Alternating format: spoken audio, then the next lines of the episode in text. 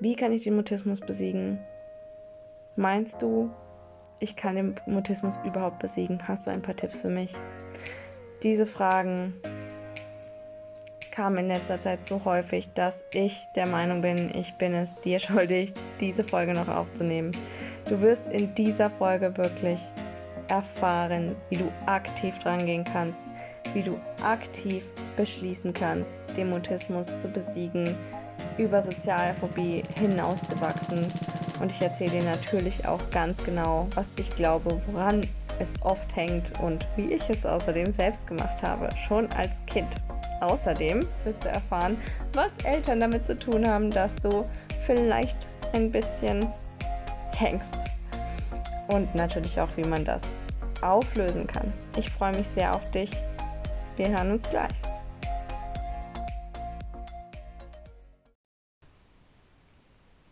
So, jetzt geht's ans Eingemachte.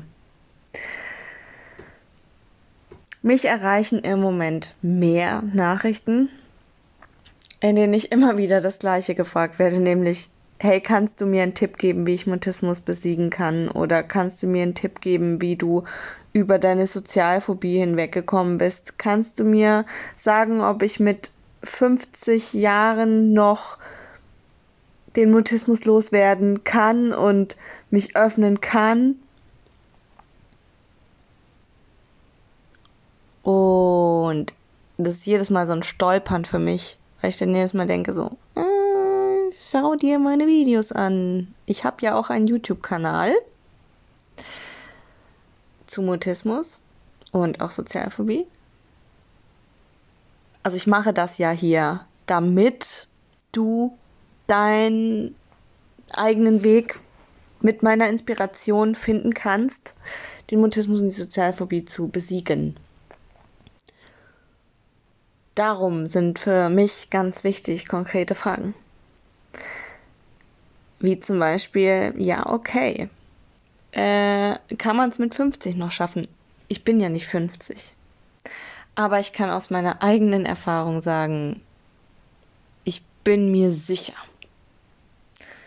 Was mir solche Fragen immer wieder zeigen, sind das, das ist einfach, wie groß der Leidensdruck ist.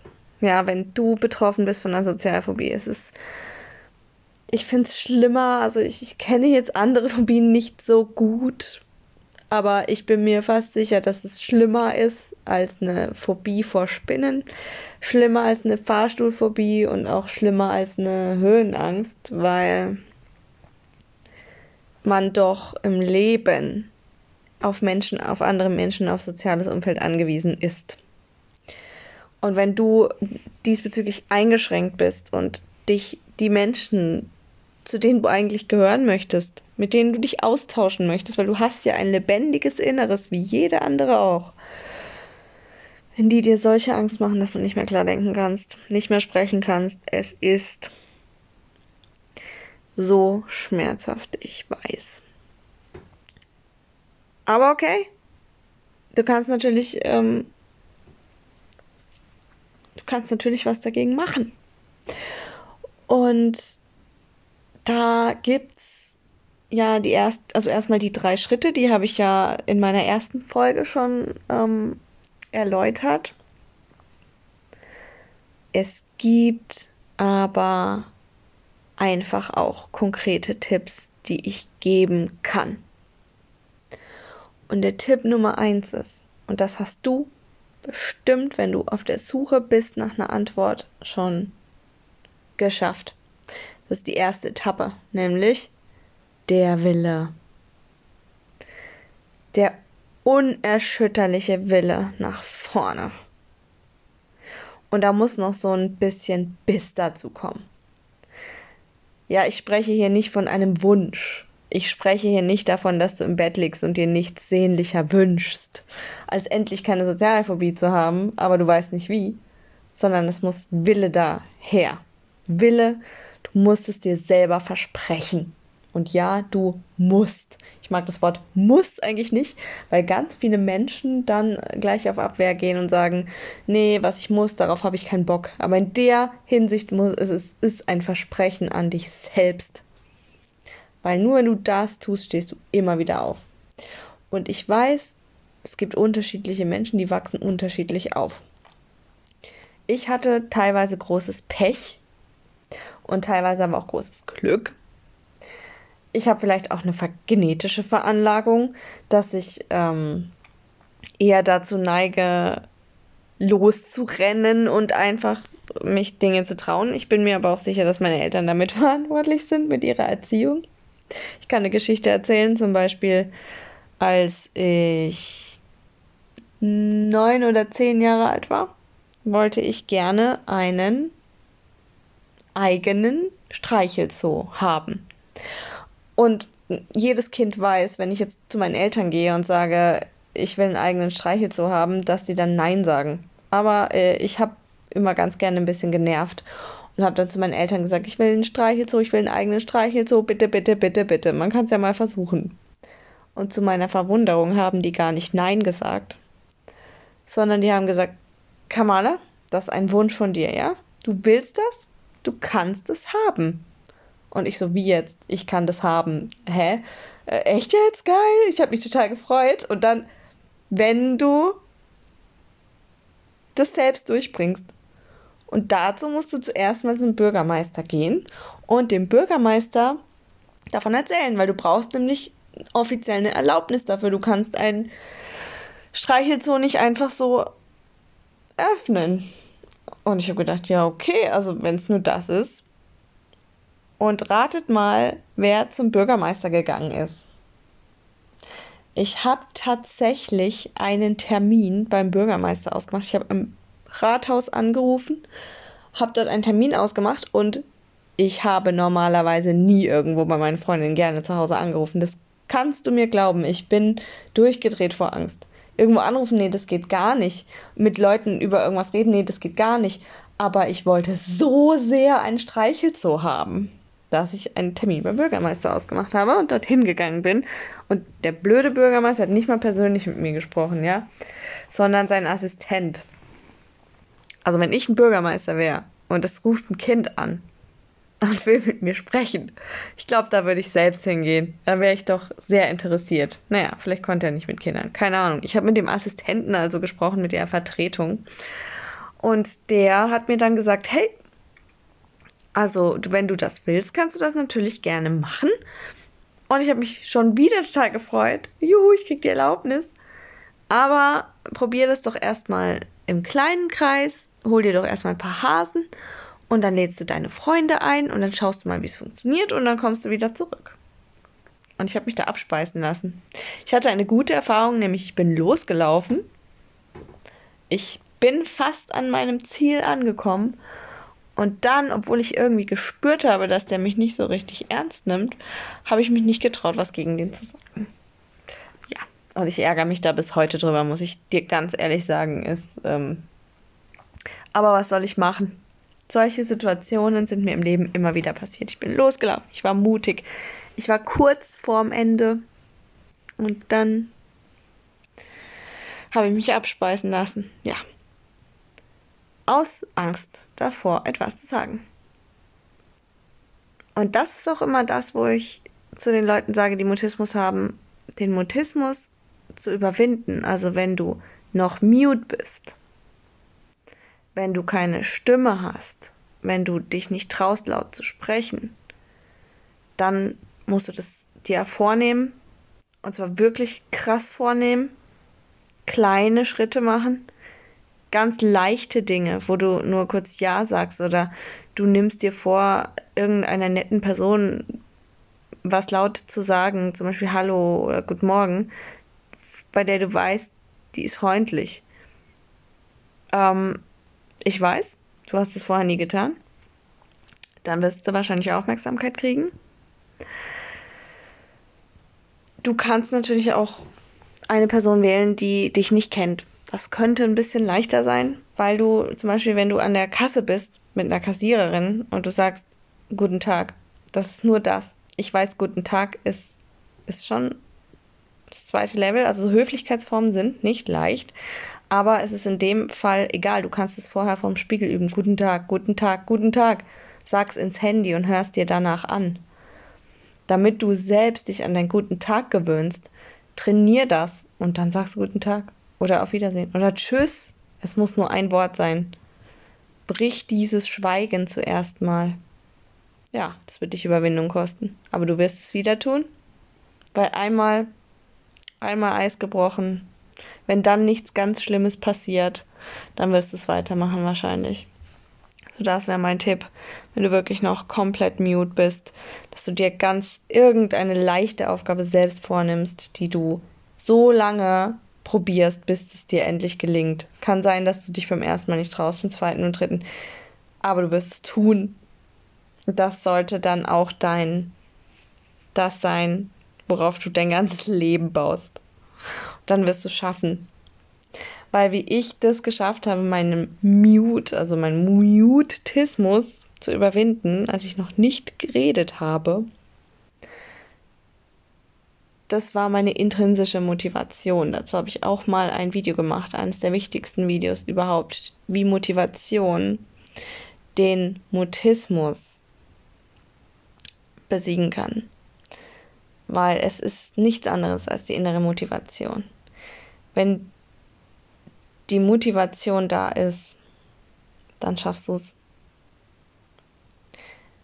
Der Wunsch muss einfach größer sein als die Angst. Muss. Ja, und lass dich nicht hängen, wenn es nicht sofort klappt. Kein Perfektionismus. Perfektionismus ist fehl am Platz, wenn man aufhören will zu schweigen. Und wenn du dann, wenn du jetzt zu denen gehörst, die nicht mehr mute sind, die noch in verschiedenen Situationen sich schwierig fühlen mit dem Sprechen, da ist es nicht unbedingt was anderes schaff dir selbst Herausforderungen. Also den Mutismus habe ich nicht besiegt, weil ich mich hingelegt habe und gesagt habe, so, ich hoffe, dass ich morgen anfange zu sprechen und ich hoffe, dass ich morgen besser sprechen kann. Ich habe mehrmals Kaltakquise am Telefon gemacht. Das war eine sehr schmerzhafte Erfahrung für mich, die ich jetzt mittlerweile sage, brauche ich nicht mehr. Einfach weil es mir keinen Spaß gemacht hat weil es furchtbar ist für mich. Wer weiß, ob ich es nochmal mache, aber ich habe das aus einem bestimmten Grund getan. Nämlich, weil da jemand nebendran saß, der gesagt hat, du rufst da jetzt an und du wirst jetzt hier diesen Gesprächsleitfaden durchgehen. Ich hatte also einen Gesprächsleitfaden und jemanden, der mich dazu gedrängt hat. Das ist auch der nächste Tipp.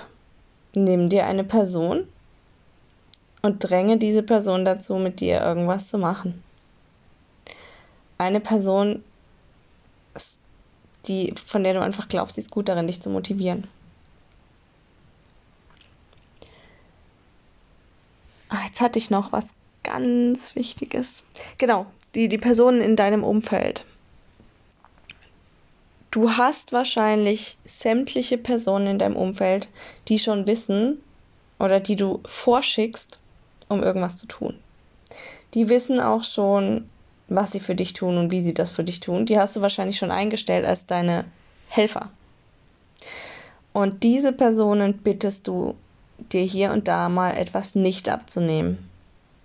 Bei mir war das meine Freundin damals. Ich hatte zum Beispiel eine Flasche liegen lassen an der Kasse. Ich hatte die bezahlt, da war mein Sportdrink drin und dann bin ich rausgelaufen und habe gemerkt, verdammt, ich habe die an der Kasse liegen lassen. Wenn ich jetzt zurückgehe, dann starren mich alle an. Wenn ich jetzt frage, hallo, Entschuldigung, ich habe hier meine Flasche liegen lassen, dann starren mich alle an und, und wie soll ich das sagen und, und ich will nicht, alles hat sich gesträubt. Und dann habe ich meine Freundin gebeten, die für mich zu holen und das hat sie auch getan. Und irgendwann habe ich meine Freundin darum gebeten, das nicht mehr für mich zu tun, auch wenn ich es will. Und zu sagen, nein, das machst du selbst. Solche Bequemlichkeiten räumst du ab jetzt und höre mir hier jetzt ganz genau zu.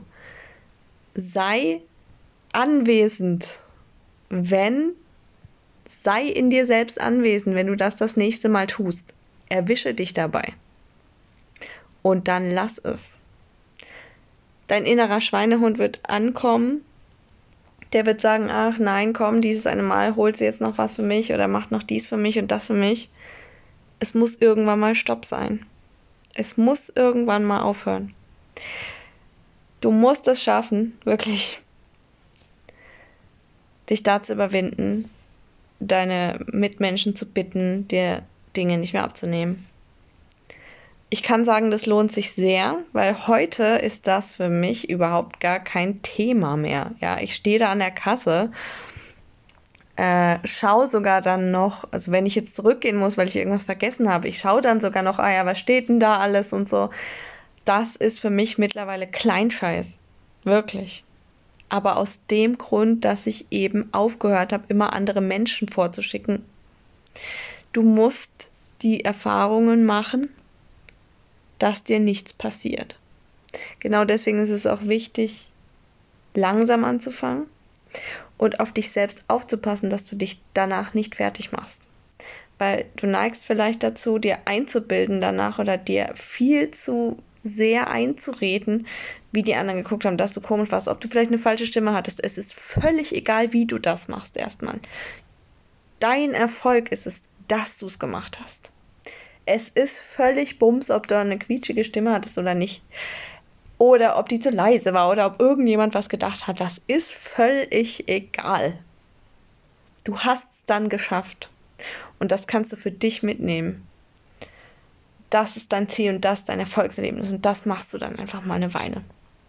Die kleinen perfekten Stellschrauben. Das kommt dann später von alleine. Fühle erstmal dieses Gefühl etwas geschafft zu haben, etwas gemacht zu haben, etwas dich zu, dazu zu überwunden zu haben. Das ist, da kannst du stolz drauf sein. Ja, fang nicht an, dich danach fertig zu machen. Das, das, da musst du deinen Stoppriegel rein. Das ist, das erzählt dir dein Körper, dass du da nicht richtig warst und dass jetzt alle über dich nachdenken. Das ist Blödsinn. So, die anderen vergessen dich wieder. Innerhalb von Bruchsekunden. Die sind alle so mit sich selbst beschäftigt. Das ist so egal. Das ist so, wenn ich jetzt davon heute erzähle, wenn ich damals zurückgegangen wäre und ich hätte komisch geredet und jemand hätte mich angestarrt, das ist heute, zehn Jahre, 20 Jahre später, so egal. Ich weiß nicht mal mehr, was, wer da alles war. Die wissen nicht mehr, wer ich bin. Das ist alles aus und vorbei. Es geht darum, wie du dein Leben lebst. Und eventuell, wenn du jetzt schon ein bisschen älter bist und noch nicht aus dem Mutismus draußen bist, wirst du höchstwahrscheinlich Eltern gehabt haben, die dich, die dir etwas abgenommen haben, die dich geschont haben und die gedacht haben, man traut, kann dir das nicht zutrauen, weil du sowieso schon so ein verängstigtes Kind bist. Das ist gut gemeint, aber wenn du da wirklich rauskommen willst, wirst du wahrscheinlich auch deine Eltern bitten müssen, dich zu unterstützen auf diesem Weg, dir nichts mehr abzunehmen und dich zu motivieren. Sag, dass ihr einen kompletten Wendepunkt jetzt macht. Und jetzt äh, ja, kauft ihnen ein Motivationsbuch. Der Fantasie sind keine Grenzen gesetzt. Ja. Aber solche Denksätze, aus der Kindheit, die muss man natürlich auch auflösen. Das schaffe ich nicht alles äh, in so einer Podcast-Folge zu erläutern. Solche Denksätze, die man auch, das sind gar nicht Denksätze, das sind auch keine Glaubenssätze, das sind Fühlsätze, die man mitbringt aus seiner Kindheit. Ja, ich hatte zum Beispiel den, ähm, dass ich das, was ich sage, peinlich ist. Und zwar kam der von meinen Eltern. Oder ich hatte auch einen, der, wenn ich Nein sage, dann bin ich nichts wert. Wenn ich, wenn ich zu jemandem Nein sage, dann bin ich unverschämt. Auch das wurde mir in meiner Kindheit antrainiert, schon sehr früh. Das heißt, auch ich habe diese Sätze bekommen. Du hast dann vielleicht welche wie ich kann das nicht oder ähm, ich bin zu schwach dafür oder ich brauche immer jemand anders oder ich bin der, der nicht spricht oder die, die nicht spricht. Ja, ganz viele Eltern machen das dann so, die meinen es gut und wollen ihr Kind schützen und sagen dann zu interessierten Personen, ja, nee, äh, die, da, die Franziska, die spricht nicht. Und du wächst auf mit, äh, ich bin die Franziska, ich spreche nicht. Ich spreche nicht. Wie willst du dann anfangen zu sprechen? Das heißt, du musst anfangen, diesen, diesen Fühlsatz, dieses Gefühl ganz tief in deinem Bauch, ist wahrscheinlich ganz tief vergraben, rauszuholen und zu sagen, ich bin die, die jetzt spricht. Ich habe früher nicht gesprochen, aber jetzt bin ich die, die spricht. Oder der, wie auch immer du heißt.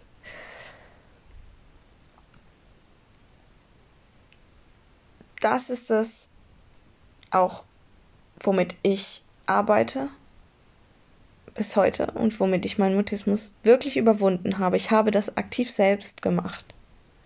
Dazu musste ich natürlich erstmal wissen, dass es den gibt. Und ich habe von meinem eigenen Mutismus erst mit 20 erfahren. Das muss man sich mal vorstellen. Als ich 20 Jahre alt war und da, ja, da hatte, da habe ich zwar noch gesprochen, aber manchmal habe ich auch nicht gesprochen. Also es gab noch mutistische Phasen,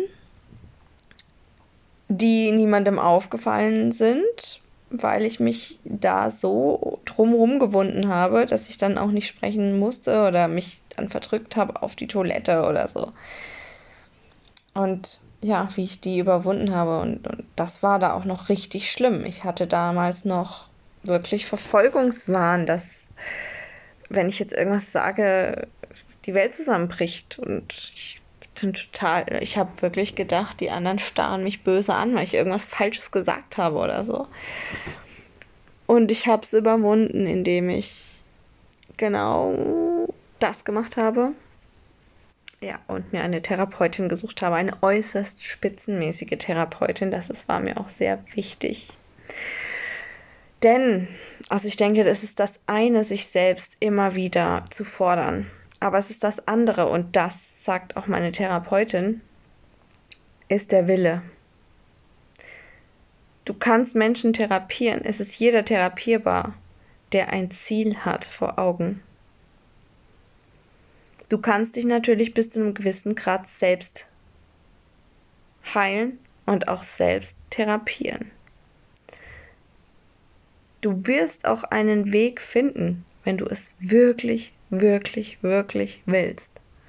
Und ich kann mir vorstellen, weil du jetzt schon hier in meinem Podcast gelandet bist, mich vielleicht sogar schon angeschrieben hast, dass du dich eigentlich schon längst entschieden hast, dass du bald keinen Mutismus mehr haben wirst. Oder dass deine Sozialphobie bald schon viel besser sein wird. Ich sage extra viel besser, weil, ja, also ich würde mich jetzt mal zur Elite bezeichnen der Sozialphobiker weil ich wirklich ein Leben lebe, das ohne Sozialphobie stattfindet, fast. Und selbst ich komme noch an meine Grenzen.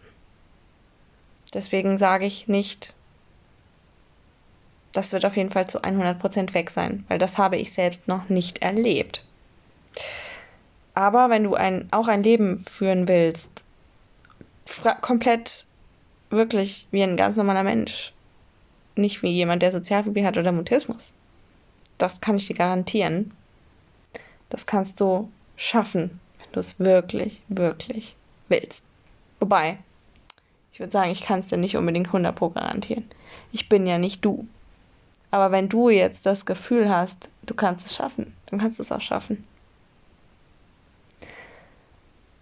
Schön, dass du dabei warst.